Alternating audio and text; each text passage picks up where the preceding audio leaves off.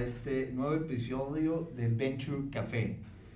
El día de hoy nos acompaña Jerry, Diego y yo, su servidor Federico. Y, y el día de hoy vamos a tocar un tema sumamente re- relevante en, en la vida de una startup y de, y de un emprendimiento. Y es el tema de cómo fondeo mi proyecto. O sea, ya tuve mi idea, ya hice mis estudios eh, de mercado, ya validé que a lo mejor sí hay eh, una demanda de mi producto, de mi servicio, pero ahora necesito recursos para poder empezar llevarlo. llevarlo a cabo, ¿no? Ejecutarlo. Y es un tema súper importante porque además es un tema súper complejo. Es muy complicado. Yo creo que eh, si, si analizamos el por qué eh, fracasan eh, las startups y las empresas en- a lo largo de su vida, uno de los temas eh, o una de las causas más relevantes es la falta de acceso a capital para poder ejecutar los proyectos. Entonces, me gustaría, me gustaría primero empezar la plática con el tema de qué tipo de inversionistas o qué tipo de, de gente está dispuesta a eh, aportar capital a mi proyecto, a, a fondearlo. ¿no? Entonces, en ese sentido, me gustaría que Gerardo nos, nos contara acerca de los diferentes tipos. Después vamos a analizar, una vez que entendamos los diferentes tipos de inversionista, vamos a analizar en este podcast cuáles son las ventajas y desventajas. ¿Qué quiere decir? ¿Con quién? Si, si yo estoy en, un- en una etapa donde nada más tengo una idea, ¿quién, con qué tipo de inversionista es más factible que yo me acerque y él esté dispuesto a fondear mi proyecto? Claro. Si ya estoy en una etapa donde ya tengo ventas, ya validé mi producto, pues hay diferentes tipos de inversionistas que están dispuestos y tienen ventajas, desventajas. Y así también, oye, cuando ya mi producto es un hit, mi empresa es un hit, pero quiero seguir creciendo, ¿no? Y, e- y en esa etapa también hay otros inversionistas dispuestos a fondearme. Claro. Pues mira, gracias Fede. Eh, creo que el tema es muy, muy bueno y retomando el, el- la- la- el espíritu de Venture Café de hablar es muy, muy, muy el, la, la mera, mera, la mera verdad. Es bien sencillo. Ahí la fuente normal, eh, yo creo que el capital, y lo podemos, así que pregúntenselo intrínsecamente ustedes que nos escuchan, eh, el tema es de confianza. Entonces, a, como, a conforme tu empresa vaya creciendo y tu misma empresa o proyecto de esa confianza, la confianza personal es menos necesaria. Al principio, esa confianza personal es más necesaria. Por lo tanto, naturalmente, como se platica, así como en, en- la literatura y en, lo, en lo que es el, los esquemas de capital, pues tenemos la fuente de Friends, Family, antes conocidos como Fools, ahora son fans, para no ofender a nadie. Este, el- fools, ¿Qué, qué son estas personas? Las personas que creen en tu proyecto, obviamente, que les encanta tu visión, que obviamente como familia, pues te, te confían en ti, ven todo, normalmente tienen, digo, normalmente, por eso digo no siempre, y tus amigos, ¿no? Es, esa es la primera fuente de financiamiento de un, de un emprendimiento, es la más natural. Eh, aún así no se tiene que tomar a la ligera, no deja de ser un tema de, de dinero y un tema que siempre es complicado de tratar. Este, ahorita, ahorita hablaremos todos de, de las ventajas y desventajas. La siguiente normalmente eh, es otra, otra de, las, de las fuentes en Los Ángeles Inversionistas. Estos ángeles inversionistas son personas que tienen ya unos patrimonios interesantes, ya sea porque ellos mismos emprendieron y les va demasiado bien o porque lograron vender esa empresa. Naturalmente en Estados Unidos Los Ángeles son ya ex emprendedores que vendieron sus empresas. Este, ahí hay una nueva clasificación de super ángeles, que son ya los ángeles que tienen un patrimonio excesivo y que realmente ya fungen como fondos, ¿no? O sea, tienen tickets o, o le invierten en empresas de tamaños muy, Les muy cuesta grandes. más tenerlo ahí parado que perderlo. Es correcto. Sí. Literal. Y este, bueno, ahorita el que está de moda, son los fondos de, Venture Capital, en el cual ya hay muchos, muchos sectores y formas y, tamaños, que lo platicaremos ya más a fondo, pero ahorita lo platicaremos como fondos de Venture Capital en general, ¿no? Este, y por último, la, la que yo creo que todo el mundo normalmente, al menos nos acercamos, que igual de- depende mucho de la etapa en la que estés y de la confianza, de la línea de confianza que yo les mencioné al principio, pues los créditos bancarios, esto, los créditos en general, no de una financiera. Este, ellos, pues si bien no son capital y te cuestan y, y son muy estresantes, Es también... una forma de financiamiento. Exacto, exacto, es una forma de financiamiento. Hay muchos proyectos que, que sí funcionan así y muchos, muchas historias de que el crédito fue el que realmente hizo jalar la empresa, ¿no? Entonces, no tampoco debemos de, de menospreciarlo o de no tenerlo ahí. Oye, Gera, entonces recapital- recapitulando lo, lo, lo que nos comentabas, lo que nos compartiste. Entonces tenemos Friends, Family and Fans, anteriormente conocidos como Fools. Diego dice que todavía Yo hay también. Fools. Tenemos inversionistas ángeles, que son inversionistas que invierten como persona física. Tienen que- buena lana. Que, que tienen un patrimonio amplio, quiere decir que tienen mucho dinero y que les gusta invertir en proyectos que en un largo plazo les dejen ciertos retornos. Tenemos después inversionistas eh, más institucionales, que son tanto los fondos de Venture Capital como eh, las instituciones bancarias. Private Correcto. equity también. Bueno, pero- Todo, todo esto, todo esto se, se engloba Ya, en la industria en- del private equity, Ujú, del capital privado. Es correcto. Entonces, con esto, con esto en mente, me gustaría, me gustaría primero entrar a, a la parte de Friends and Family, ¿no? Explicar un poquito. Friends and Family, su principal eh, fondeo son ideas. ¿Estamos de acuerdo? Sí. O sea, es el, cuando tú tienes una idea que llegas con una presentación y quieres A veces que sin eso.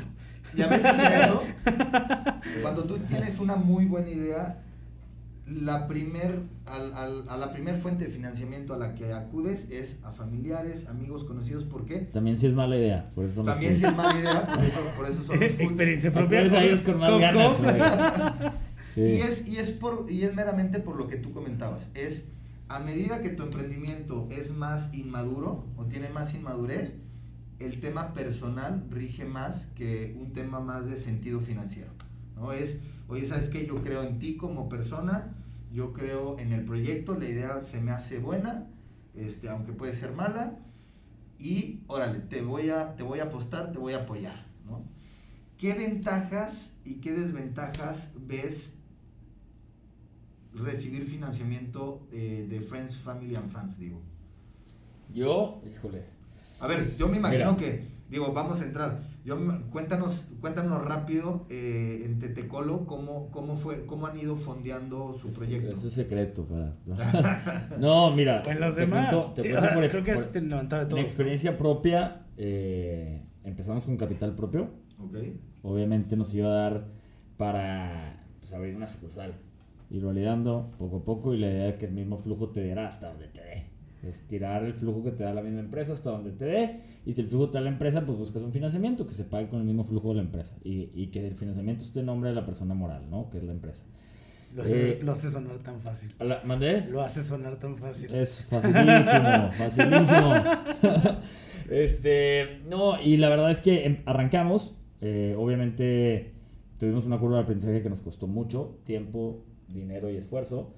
Eh, quemamos algo de capital más de lo que creíamos y algunos de los flujos no se dieron como creíamos y queríamos empezar a hacer una expansión un poquito más agresiva porque también pues empezó la competencia, ¿no? Los copycats. Y entonces venía la competencia fuerte, es un, es un mercado que aunque yo no creo que esté pulverizado, pues sí hay muchos jugadores a nivel local. Y queríamos tener una expansión un poco más agresiva y buscamos algo de capital de Friends and Family. Levantamos un par de notas convertibles.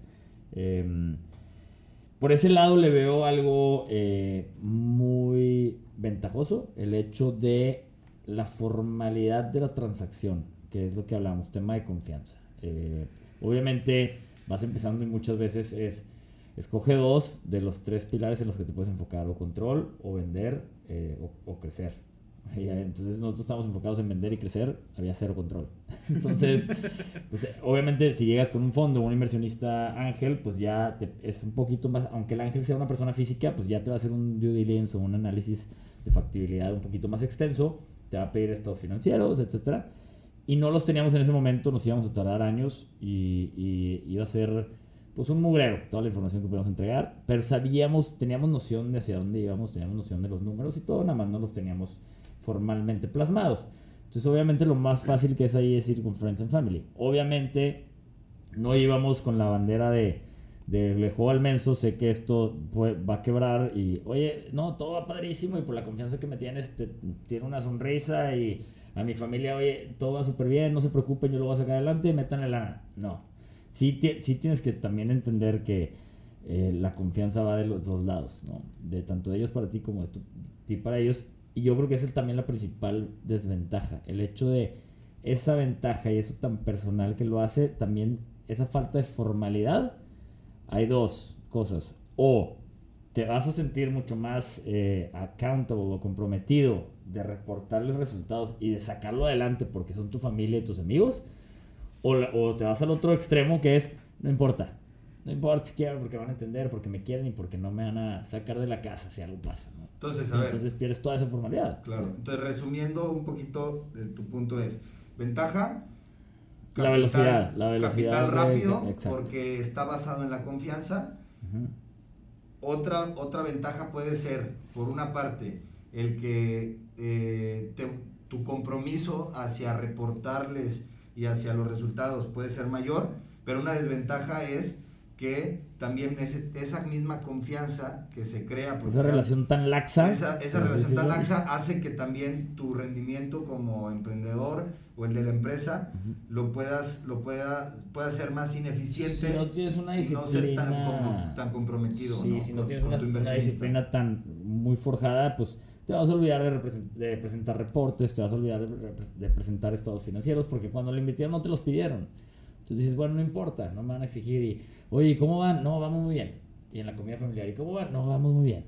Y con eso basta. Y con eso agarras aire para otros tres meses y ya no voy a preguntar. Vamos muy bien. Y agarras aire. Entonces, esa, esa posibilidad de que se vuelva tan informal, creo que es un riesgo muy grande también. Fíjate, fíjate que ahorita lo que dices de en la comida familiar, etcétera, creo que otra, otra desventaja es que si te va bien, todo, está perfecto. Pero si te va mal, también muchas veces puede afectar tu relación. Este, o sea, puede afectar tu relación tanto con tus amigos como con tus familiares. Y a nosotros nos ha tocado mucho cuando hemos hablado con inversionistas, que les platicamos, oye, fíjate que nosotros nos, nos, nos dedicamos a invertir en empresas, en etapas tempranas, y lo primero es, yo ya he invertido, le invertí a mi amigo, a mi compadre, me fue me fue terrible, me acabé peleando, acabamos de la greña, ya no nos hablamos, las navidades ya las familias se dividen, entonces sí creo que esa es otra ventaja que tienes, no es que esté mal, tienes que estar consciente como emprendedor del compromiso que es. Aunque sean amigos, conocidos y familiares, tiene que haber un compromiso. Yo, yo fíjate, a mí, a mí en esa parte creo que es muy vital lo que dices, porque ese es el pensamiento natural. El decir, ah, pues hay confianza. Y, y, eso yo creo que a mí una, alguna vez un, maestro muy de, de, la vida muy sabio que me dijo, con la gente que menos crees necesitar un contrato, es con la gente que más necesitas un contrato. Porque al final de cuentas yo, yo siempre... Toma todo por sentado. Ajá. Yo, y fíjate, yo lo, yo lo creo es, yo como inversionista puedo entender que las cosas no hayan jalado. Eso es parte de la vida y, sabes que entiendes que estás entrando a algo nuevo, riesgo puro. Pero no, no podría entender que me engañaras.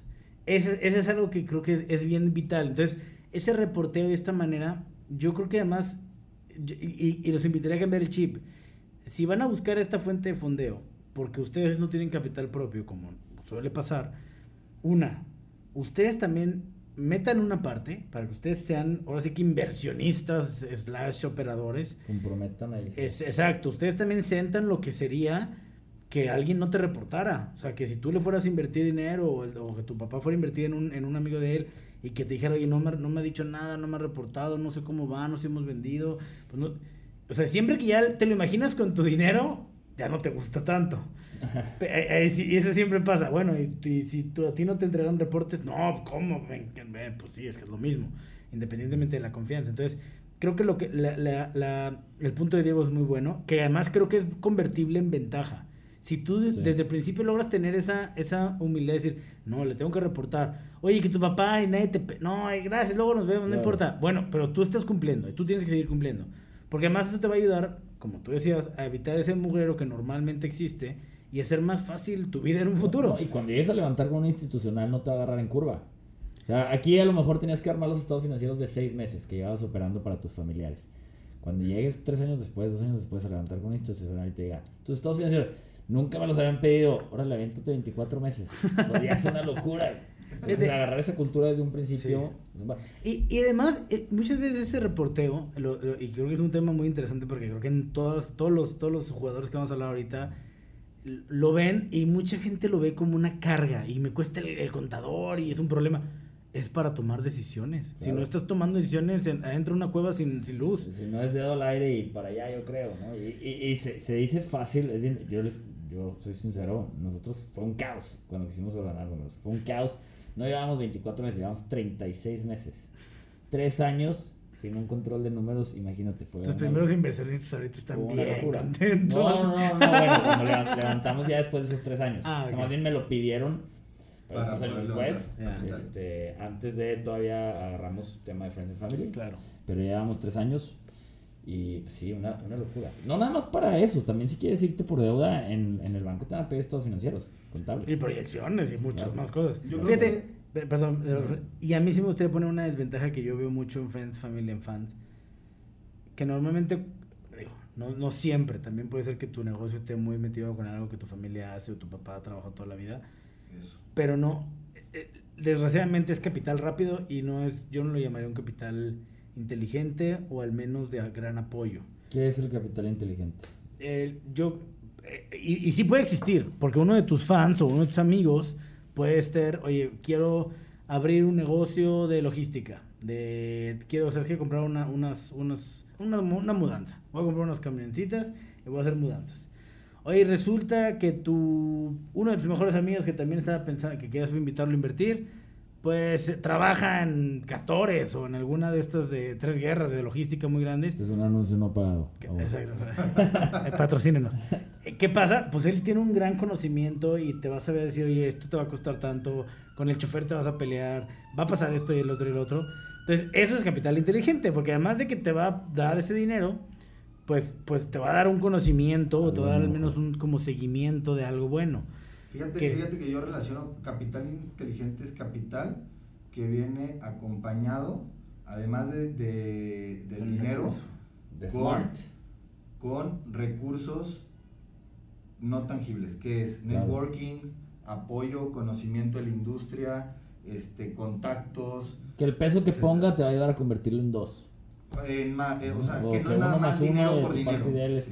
Que no es dinero con, con dinero, sino que es dinero más ciertas eh, capabilities o, o capacidades va a abrir que puertas, tiene etcétera. el inversionista, ¿no? En este caso creo que Friends and Family hay, hay algunos que sí, pero la mayoría, La podemos, mayoría. podemos decir que un Friends and Family es meramente dinero el que te van a aportar y no viene acompañado de ese apoyo extra, De acuerdo.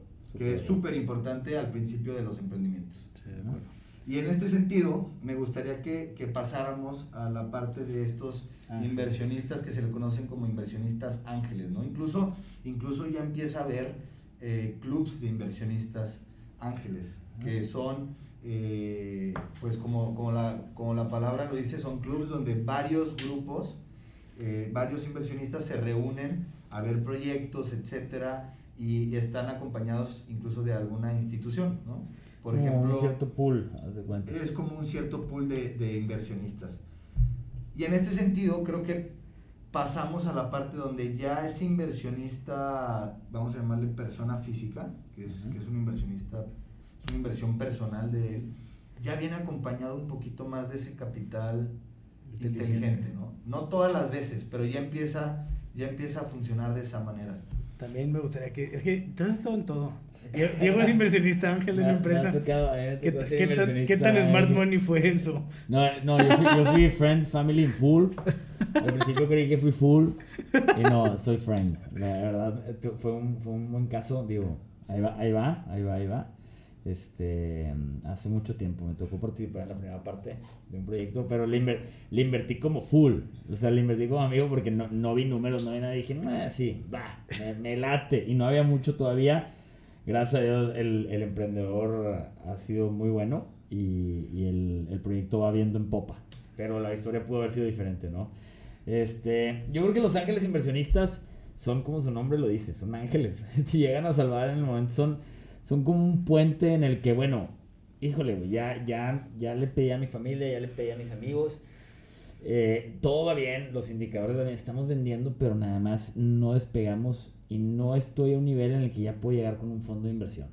Hay un, hay un, un gap Hay ahí un gap entre, oye, importante. mi familia, que es esta lana, eh, y luego tengo que llegar a un fondo y el fondo, pues, la mayoría de los fondos, Capital Semilla y así, pues ya te piden eh, tener ventas, ya, te, ya, ya, no es, ya te piden haber mitigado varios riesgos, que es la cuestión de que tu producto ya esté vendiendo, validación, eh, que tu equipo ya esté completo, que tengas una ventaja competitiva muy clara, etc. Esa parte en la que llegas de tu familia, de tus amigos, a la parte del fondo, es donde entran estos ángeles, a darte un aire más, es un escalón más de, eh, híjole, si no me entra un fondo ahorita, voy a morir, ahí, es- ahí es donde entra el ángel. Son tickets normalmente más grandes que el de Friends and Family, tickets más pequeños normalmente que el de fondo. que el de un fondo. Y obviamente cuando tú llegas con ellos ya tienes riesgos, ya tienes menos riesgos que al principio, en teoría, porque al principio con tu familia llegaste con una presentación de PowerPoint. A lo mejor acá ya estás vendiendo o ya tienes un prototipo por lo menos eh, o algo validado. Entonces el- el- las acciones que le vas a dar a esa persona son menos o son más baratas que las acciones que le diste a la primera persona que, que corrió mucho más riesgo. Si te empiezan a pedir, como dices tú, Fede, eh, algo más eh, institucional, algo más de estados financieros, etcétera, algo más formal, pero todavía es más laxo que un fondo. El, estudio que hacen ellos y el- todavía se maneja un poquito ahí el tema de confianza. Sí, ahí hay que entenderse En muy bien este, con ellos. Por ejemplo, en ese sentido, creo que es la de las inversiones de, de los jugadores que invierten, creo que es la inversión que más cuesta trabajo captar. Porque Sí. por una parte no hay track record de la empresa, no hay historial. no hay historial, por otra parte no te conocen como tus familiares amigos, ¿sí? Entonces estás jugando en un... En, un, en, en, en, En hacerte en amigo un- de esa en un persona en- espacio- en un periodo de en un tiempo corto. espacio donde realmente lo tienes que enamorar como emprendedor. O sea, y es un análisis O sea, 100% objetivo. Es- no juega es- el papel me caíste bien no. Exactamente, porque realmente no lo conoces, ni te conoce. Entonces, una, le- se tiene que enamorar de tu producto, de tu servicio, o sea, realmente le tiene que ver valor Y de ti. y de ti. Y de ti. Es 100%, o sea, a ver, no, yo, yo, yo sí creo que es un 80% que vea que tú eres capaz de sacar adelante el proyecto. Claro. Creo que es la, es, la, es la inversión más difícil de todas. ¿Por qué? Porque ya cuando, ya cuando llegas con fondos de venture capital, la verdad es que ya, ya llegas en una etapa donde el negocio Prefiltrado casi. ya casi. es- a ver, el negocio ya trae un track record, ya traes ventas, ya traes crecimientos eh, fuertes, entonces es mucho más fácil que si Bueno, realmente tu deberías, proyecto- deberías de ya traer todo eso. Ajá, exactamente. ¿Qué pasa? Que muchos no traen esos crecimientos, pero las empresas, las empresas que, que traen esos crecimientos y que realmente hay un mercado enorme y la están rompiendo, levantan fondos. ¿eh? Y, y es por eso que ahor- ahorita vemos las mega super rondas de los 200 millones de dólares que levantan las empresas, etcétera, porque son negocios que ya funcionan y hay inversionistas dispuestos en cada etapa de las empresas a, a dar Correr ese esos dinero. riesgos por su. Fede, Y, y, y regresando al tema de Los Ángeles, porque una pregunta que a mí normalmente, bueno, ¿y dónde los encuentran? Porque pues no están así como que en, en, en, en el- en las páginas amarillas, donde no existen. La realidad es que eh, yo creo que ya cuando estás, ya cuando tomas ese brinco de, de emprender de capital propio y de tu familia, a, a, oye, pues quizá el negocio sí va a requerir una inversión un poquito más fuerte y no lo tengo y todavía no, el banco no me lo, no, o soy una industria que el banco no presta o simplemente el banco no me pela, tengo que buscar en otros lados. Siempre tienes que ya empezar a ver, oye, ¿dónde estoy jugando? O sea, oye, ¿dónde están Los Ángeles? ¿Dónde busco Los Ángeles? Ahí, como dice Fede, ya ahorita hay muchos sindicatos y mucha gente, no sindicatos de trabajo, sino este, estos grupos, de Grupos. ángeles y clubs. Entonces, yo creo que sí, sí, sí es fácil encontrarlos, la verdad. Es difícil que te tomen una llamada personal, así como que, hola, hoy es el sábado, ando aquí levantando capital. Pues no, pero un correo y, y en LinkedIn, yo creo que sí hay que hacer una, la tarea. Que, que hay, una, hay una particularidad, una ventaja de Los Ángeles es en donde ya yo lo veo como el primer smart, smart money. Porque normalmente ellos ya lograron algo en sus vidas profesionales. Digo, a menos de que sea una herencia o algo así, pero ya normalmente ellos son, son em, invierten en esto porque ellos quieren apoyar como a, quizá a ellos los apoyaron o como a ellos no los apoyaron. Entonces normalmente es la historia del ángel, yo te apoyo porque yo he visto. Entonces, él ya hace, sí, él ya hace, él ya, él ya tiene un, él ya tiene una empresa exitosa o ya la vendió. Entonces, eso ya empieza a generar un smart money muy interesante, no necesariamente tan institucional, pero creo que es importante porque es una gran, gran ventaja de tener un ángel dentro de ti. Y normalmente los ángeles también les ayuda muchísimo que hay ángeles que invierten por sectores. Exacto. Lo mismo, lo mismo que ellos ya hicieron, dicen, bueno, a ver, si yo ya supe hacerlo, pues te invierto en algo, que sé, ¿no? Entonces, si sabes que la persona ángel, oye, pues tiene un negocio de, de, de farmacéutica, de farmacias o de medicinas, pues si llegas a picharle algo de construcción, seguramente va a ser muy difícil para él relacionarse con el producto. Porque no decir, entiende. Ajá, decir, pues es que ya quizá no te apoye tanto. O sea, realmente mi dinero, mi dinero. Y eso es algo también a tomar en cuenta acá. Porque al final, también yo lo pondría como una desventaja, no todos los ángeles invierten en lo mismo. Ya empieza a haber un prefiltro en estas en este tipo de inversionistas. Creo que, creo que eso que dices es clave. En la, en la etapa ángel, eh, no digo que todos, pero la gran mayoría invierte en cosas que conoce y sabe que puede aportar valor como inversionista. Y, y en ese sentido tienes que analizar tu industria, tienes que analizar qué jugadores hay y muchas veces el que consideras que es tu competencia puede ser tu inversionista. ¿sí?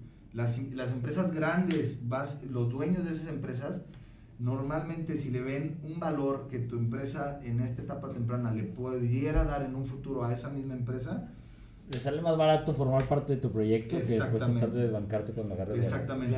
Entonces, a ver, vamos, vamos para, para poder aterrizarlo. Ventajas, desventajas de la, de, del inversionista ángel. Yo creo que ya es tu primer escalón en Smart Money. Normalmente tiene una empatía muy buena por ti ya te van a empezar a exigir, porque no es un conocido, algún tipo de reporteo, por más mínimo que sea, lo cual es una buena, buena cultura, cultura de empezar a hacerlo desde pero, Pero lo podrías ver como una desventaja. O sea, como una desventaja es que el nivel de reporteo es mayor. Yo, lo, yo lo vería como ya es el control, ya no eres tú el amo y señor de la empresa y tu familia, ya hay un tercero. que pierdes control. pierdes un tema de control. Yo siempre creo que el reporteo es algo muy bueno para en sí la empresa, pero sí, vas a ya, ya tus, vamos a poner las tareas de mantenimiento de lo legal, fiscal, eh, financiero, ya son tareas que tienes día que día ya te va a quitar cambiar a hacer un poquito más meter gobierno corporativo, un poquito más institucional, Sí, pero las ventajas sí definitivamente es creo que normalmente ellos invierten ya en industrias, tienen capital suficiente, ayudan muchísimo a los emprendedores también en el tema de ser psicólogos para no, no vencerse. Y por otro lado, pues... Y es un network súper importante. Es súper importante. o sea, empezamos con el tema del Smart Money Capital Inteligente. La primera, la primera, la primera base. Y ahora sí, pasamos a la siguiente parte donde ya el tema del capital inteligente, Smart Money, es súper importante. ¿no? Que son, que es la primera inversión institucional dentro de una empresa. El tema del venture capital, fondos de venture capital. ¿Qué son los fondos de venture capital? Son fondos que recaudan dinero a través de inversionistas. Muchos de los inversionistas de estos fondos son family office. Este, Algunos inversionistas ángeles también se diversifican a través de... Exactamente, inversionistas ángeles. Eh, institucionales. Incluso, incluso fondos internacionales como el BID, este, en México está... El BID es el Banco Interamericano de Desarrollo y, y, nada más para entender, los family offices normalmente son fondos de, de, patrimonios de una sola familia o de varias, que son, patrimonios muy grandes que tienen que buscar en dónde invertir. Como el ángel inversionista convertido ya en institución. Exactamente. Entonces, como hay que entender, y, y como me, me parece súper importante que como emprendedor tienes que entender que el hecho de que los inversionistas de estos fondos sean estas instituciones y estos jugadores tan relevantes dentro de la industria, el nivel de reporteo es sumamente diferente y el nivel de accountability que tienes que tener como emprendedor. Porque a su vez ellos le tienen que reportar a sus inversionistas. Exactamente, ¿no? Y a su vez van a, o sea, el mismo fondo, y lo decía, ya lo dimos por experiencia, tiene que estar seguro de que la estrategia o lo que te está diciendo va en base a datos. O sea, yo no me podría sentar con ninguno de nuestros emprendedores a decirle, vámonos para acá o creo que lo que está haciendo está mal, si no tengo un fundamento tanto de mercado como de lo que está pasando dentro de la empresa. Entonces, y lo que decía, yo creo que para un fondo el reportero es un tema de ¿a dónde vamos? Yo no, yo fondo no puedo tomar una decisión en base a, a lo que yo creo, porque si no, imagínate, me, me entro en un problema. Además del reporteo a los inversionistas. Creo que aquí la desventaja más grande es la pérdida de control. De aquí acuerdo, definitivamente sí ya, ya entras en un juego en donde es ya es, es tienes que ser muy político, tienes que entender a argumentar. Ya tus decisiones no son pues porque yo es mi empresa, porque yo tengo el 30%, porque ya los gobiernos corporativos reales o ya los que te va a impulsar un fondo de venture capital, la, la cantidad de acciones deja, deja de ser relevante en el tema operacional, ¿no? Entonces, sí, sí creo que esa es la desventaja más fuerte, pero creo que tiene un valor muy diferente, ¿no? Que es entre el smart money y, la- y el impulso y el tamaño del ticket que te da un fondo de venture capital. Es muy bueno, simplemente pues tiene todo tiene su Que, precio. que a su vez también el tema de ceder control es de, de perspectivas. También pudiera ser un- una ventaja de que tú como emprendedor ya estás sumamente sesgado, sumamente con ceguera de taller y llega un, un punto de vista objetivo y te dice, oye, para allá no es, vamos para acá, ¿no? Puede ser una ventaja, puede ser una desventaja. Eh, y creo que dentro entra el tema de pues, compartir la visión y el tema de conflicto de interés que puede haber. Yo también vería el conflicto de interés como una desventaja que puede entrar ahí en el tema de control, que es un fondo de venture capital siempre va a buscar un. ¿no? Ellos buscan, te invierto ahorita un peso y en 7 años lo vendo a 10. Y las, las métricas para poder llegar a vender a 10 son diferentes que las métricas que quiere un, un fundador que dice yo lo quiero como patrimonio porque quiero que después dejárselo a mis hijos. Quiero generar, yo no, yo no quiero generar dinero de la venta de mi empresa, quiero generar dinero de los dividendos que me den mes a mes. Pues las métricas son diferentes porque tú como fundador vas a querer ir sacando dividendos y el fondo te va a decir, no, No. vamos a crecer, vamos a crecer, vamos a crecer para que yo la pueda vender a 10 en 7 años, ¿no? Entonces ahí el conflicto de interés también, pero creo que va dentro de la gama de, de ceder control. Pues más que conflicto de interés, yo le llamaría, el, es un- son visiones opuestas, ¿no? O sea, y, tú, y, y por eso creo que a veces pasa, ¿no? Vas y, y, y no sabes lo que tu inversionista espera de ti porque vienes de tener dos inversionistas, o sea, eh, lo estamos haciendo en, en, en, en- etapas, ¿no? Entonces, tu familiar, pues él está feliz con que Pasivo, vendas, no 100%. vendas o lo que sea, ¿no? Él no tiene esa perspectiva de, oye, quiero hacer esto. El ángel, pues igual, normalmente esas inversiones que ellos tienen de lado no tienen un, un fideicomiso, no tienen vehículos que, que hacen más complicadas sus, sus inversiones. Entonces, cuando ya llegues con un fondo, tú tienes que entender muy bien a dónde va este fondo, qué hace y qué no hace y cómo genera dinero ese fondo. Entonces, si tú no llegas conocí y por eso siempre digo, conozcan con qué van a ir. Hay fondos que no. Quizá un family office no tenga esa prisa de vender y también sea pues, a través de dividendos y creces con ganas. Entonces, creo que eh, eso es importante porque conocer a quién le vas a ir a perder dinero o de quién le estás pidiendo dinero es muy relevante en la historia, sobre todo con los fondos. Y, y yo siempre les repito, nosotros, por nuestra manera de, de operar, nuestra manera de generar dinero, somos en realidad muy restrictivos. El Somos, ARCA. sí, no, y No, cualquier fondo de venture no, capital. güey. O sea, normalmente somos una opción de, de financiamiento. Realmente no, no necesariamente somos el paso que sigue. Sí, no. Porque eso, eso, eso, el otro día, fíjate, no sé si ustedes han tocado ver en Shark Tank. Sí. Yo, yo tengo un conflicto y me encantaría luego, si esto llega a Patria, el, la ronditis. ¿no? ¿Por qué le dicen así? Es una industria que se llama Venture Capital que está destinada a crecer exponencialmente y vender empresas. Sí. E- Eso no es ronditis, pero sí, sí tiene, la empresa tiene que... Es un mundo de diferencia cuando ese es tu objetivo a cuando tú tienes un objetivo patrimonial. En Shark Tank todos los, todos los tiburones traen el tema patrimonial. Qué Claro. cool, qué padre, claro, es dueño del 50%. Si necesitan 3 millones de pesos más porque la empresa requiere crecer, bueno, esperemos que los metas, porque si no nos vamos a atorar. Pero yo creo que también el, el sesgarlo a la ronditis. No, no, a ver, es una industria muy diferente en donde la manera en la que crecer una empresa y la manera de crecer el venture capital y patrimonialmente Es son años luz. Sí. Y las dos son igual de válidas. De y tú acuerdo. como, como, equipo de emprendimiento y como inversionista tienes que entender de qué manera el emprendedor ve, ve su emprendimiento, ¿no? Sí. No, y, y- sí, exacto. Y yo creo que los fondos sí lo entienden. A, a nosotros nos pasó cuando estuvimos en rondas levantando y, y visitamos a un par, yo creo que fueron como cinco fondos de Venture Capital aquí en Monterrey y uno en, uno en Ciudad de México. De los cinco, cuatro nos preguntaron si estaríamos dispuestos a, a vender si llegara el caso. O sea, tiene- entendieron que había que alinear objetivos y, y quieren saber si tú, a la hora que ellos quieran vender, vas a hacer un dolor de cabeza. Que por cuestiones, que por temas legales se puede, se puede mitigar muy bien, que pongas ahí unas, unas cláusulas, pero, pero lo entienden también y nos preguntaban, oye, ¿venderías? Y todo fue, pues, ¿cuánto ofreces? no, no te creas, pero fue, pues, depende de la situación. Pero estás abierto a, y ellos quieren saber que estás abierto a que existe la posibilidad de vender, porque Y- es, su, es su objetivo. Y te diría fondo. que eso es en fondos de etapas muy tempranas. Porque ya en etapas más, más, más, medianas, ¿Vendes o o sea, te forzo. Es más, Claro. legalmente te voy a hacer firmar algo. Y, y por eso les digo, hay cláusulas de... Yo tengo derecho de veto dentro del consejo para tomar decisiones. Yo voy a hacer esto. Si tú no, si tú no haces el, el- o sea, tú emprendedor o jefe, director, no estás dando la- la- el kilo al puesto, Sí, te se cambio. hacer una piedrita en el zapato. Sí, o sea, te, mejor, ca- gracias, te cambio pero y, y es más, yo desde ahorita te digo que el día que yo venda, yo forzo la venta de todos. O sea, se vuelven Sí. cosas que mucha gente dice, no, pues estás regalando tu empresa. Es que es- ese es el modelo de negocio de los fondos. Y si tú no, si tú no tienes esa visión, el, el, el VC no es un, realmente no es una manera. Sí, somos muy agresivos, tenemos mucho, definitivamente, pero es nuestra manera de, de generar Y negocio. existen opciones de comprarle tu empresa de regreso al, al VC también. Claro. También, hay varias también. opciones. Entonces creo que creo que Jera tocó los puntos más relevantes, que es, por un lado, ventaja viene a- el- es, es lana, mucha lana, acompañada de mucho smart money, ¿sí? Porque es el network de el fondo, su conocimiento de en crecer empresas, acompañado del network y del conocimiento de todos los jugadores y de todos los inversionistas que están a- invertidos a través de, de- de ellos. Como emprendedor hay que hacer la tarea y también analizar el perfil de- del fondo que estás Exactamente. buscando. ¿Por qué estás buscando ese fondo?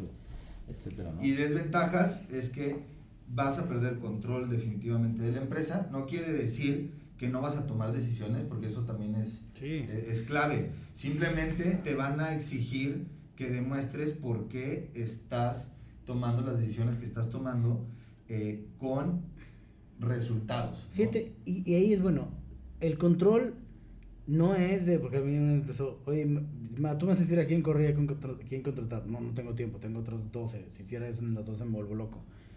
Una cosa es el control operativo de tu día a día, como tú como director general, ese es tuyo y ese es, normalmente ningún fondo te lo, va, te lo va a pedir, al contrario, es una locura. Pero el control ya de corporativo, de, de inversiones y de toma de decisiones ya más, ahora sí que de un nivel, y ni siquiera el VC te lo debe de pedir para él. Te lo tiene que poner como, como un consejo. Porque ese- Exactamente. esa es la manera real de- en la que se ponen las cosas. Entonces, ese, ese- yo creo que es- era importante vivir ese control de las, del día a día al control corporativo, ¿no? Buenísimo. Y, y ya nada más por último, porque, porque creo que también es, es, es, es un mito o... ¿Cómo lo puedo llamar? Es un mito el tema de, de los préstamos bancarios. ¿sí? Y, lo, y te voy a decir por qué digo que es un mito. Porque seamos realistas, cuando estás empezando un negocio, No hay forma. no hay forma de que el banco te vaya a prestar dinero. O sea, sí, si cruzas tu A, cre- a crédito personal. Sí, ajá, pero por eso digo mito. Pero es una fuente de financiamiento. Claro que es una fuente de financiamiento. Simplemente lo tienes que ver como un esquema que a medida de que tu empresa está en una etapa más temprana, ese crédito va a venir por parte de los socios y a medida que tu, em- que tu emprendimiento va madurando, ese crédito que antes era personal va a pasar a ser parte de la empresa. Claro. Y también tiene ventajas, desventajas. Claro. ¿no? Y, y yo creo que ahí, sí, ya para terminar, dentro del crédito, pues hay diferentes líneas. Hay líneas revolventes, hay factorajes, hay muchas cosas, ¿no? Yo, yo tampoco les, les, les invito a que vean todas las opciones y que a su negocio les den.